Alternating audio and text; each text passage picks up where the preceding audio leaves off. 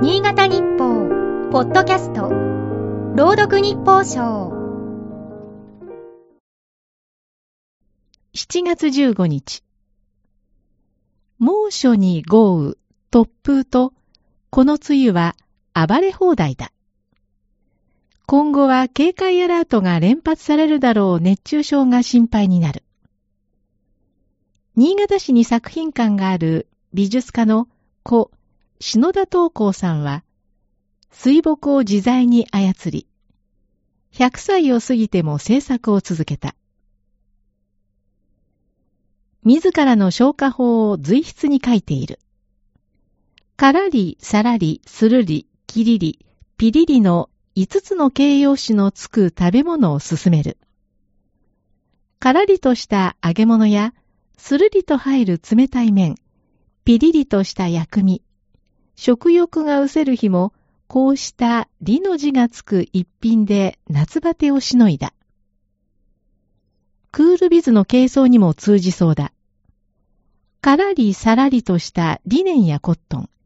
そんなシャツならスルリと着られる。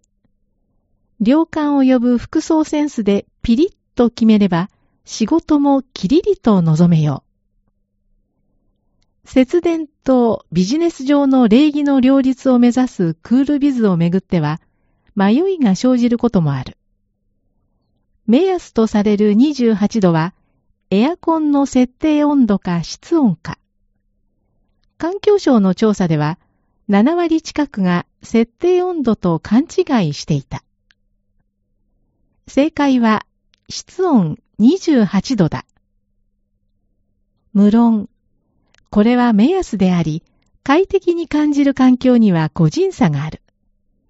さらには、湿度や日当たり、エアコンの位置によっても違う。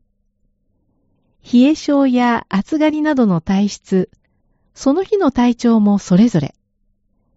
冷房と除湿のどちらを選ぶかも悩ましい。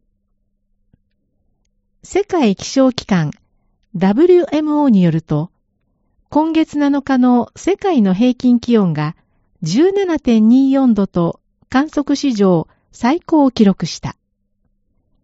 今後も懸念される国書をどうやり過ごすか。周囲への気配りを忘れず、理にかなった消化法を見つけたい。今日の日報賞は、FM ピッカラの船崎幸子が朗読しました。